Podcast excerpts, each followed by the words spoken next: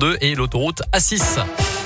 La météo dans un instant et à 8h30, c'est le scoop info complet dans l'Ain et la Saône-et-Loire avec Colin Code. Bonjour Colin. Bonjour Mickaël, bonjour à tous. Et à la une de l'actualité, la circulation des trains toujours à l'arrêt dans l'Ain depuis 8 heures ce matin sur la ligne entre Bourg-en-Bresse et Oyonnax. Une personne a été percutée par un train entre Césaria et Bourg-en-Bresse.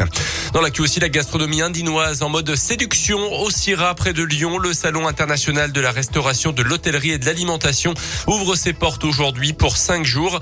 Et pour la première fois, la marque Saveur de l'Inde, lancée il y a trois ans par le département, sera présente sur le salon avec évidemment ses filières emblématiques comme par exemple la crème et beurre de Bresse, les vins du budget, les poissons de Dombe ou encore évidemment la volaille de Bresse.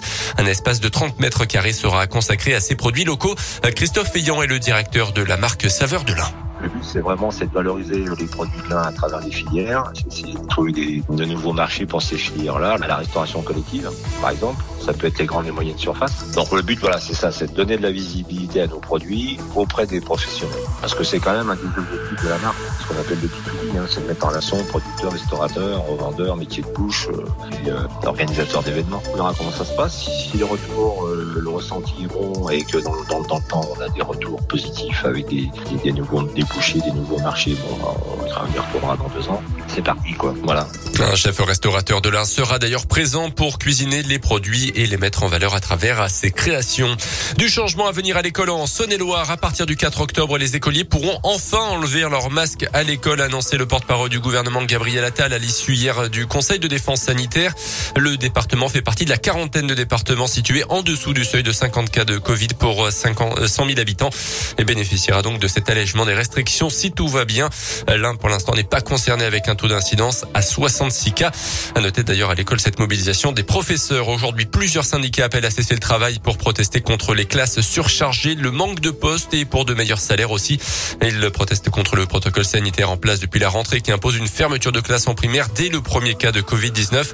Un rassemblement se tiendra à Bourg-en-Bresse à 14h30 devant l'hôtel de ville. À retenir également cet accident entre un car scolaire et une voiture hier après-midi à Replonge. Le car aurait marqué l'arrêt à un feu tricolore pour des travaux sur la chaussée lorsqu'il a été percuté par l'arrière par une automobiliste distraite, légèrement blessée dans le choc. Les 16 élèves et le conducteur du car sont indemnes. Dans le reste de l'actu ce matin, le rabibochage entre Américains et Français après la crise des sous-marins. Les deux présidents se sont parlé hier au téléphone.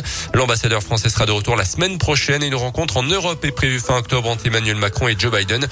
Pour rappel, l'Australie avait donné son accord pour un contrat de 52 milliards d'euros pour des sous-marins français avant de se tourner à la dernière minute sur du matériel américain finalement. Des peines plus lourdes pour les auteurs de violences contre des membres des forces de l'ordre. Les députés ont approuvé hier un renforcement des peines. Le texte crée d'ailleurs une une infraction spécifique dans le code pénal et prévoit jusqu'à 7 ans de prison et 100 000 euros d'amende pour des violences entraînant une ITT supérieure à 8 jours. Une peine de prison qui peut être alourdie en cas de circonstances aggravantes. Les sports avec le foot et la Ligue 1. Septième journée victoire 3-1 de Lyon contre 3 hier soir. Très lourde défaite pour le Clermont foot 6-0 contre Rennes. Défaite de Saint-Etienne également euh, contre Monaco. Avec de la Pro D2 de rugby ce soir. Déplacement à 20h45 de Yona chez la lanterne rouge du championnat. Vannes ce soir. L'USB euh, jouera demain euh, contre Carcassonne. Et puis on termine avec ce record du monde qui se prépare à Lyon. Cuisiner une pizza aux 1000 fromages. Un défi que tenteront de relever le chef parisien Julien Serry et le YouTube Morgan Niquet à l'occasion du Sierra dont on parlait justement en début de journal.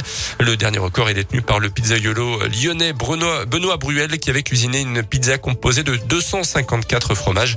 C'était en février 2020. Ah, mais attendez, 1000 fromages, il euh, y a même pas 1000 fromages.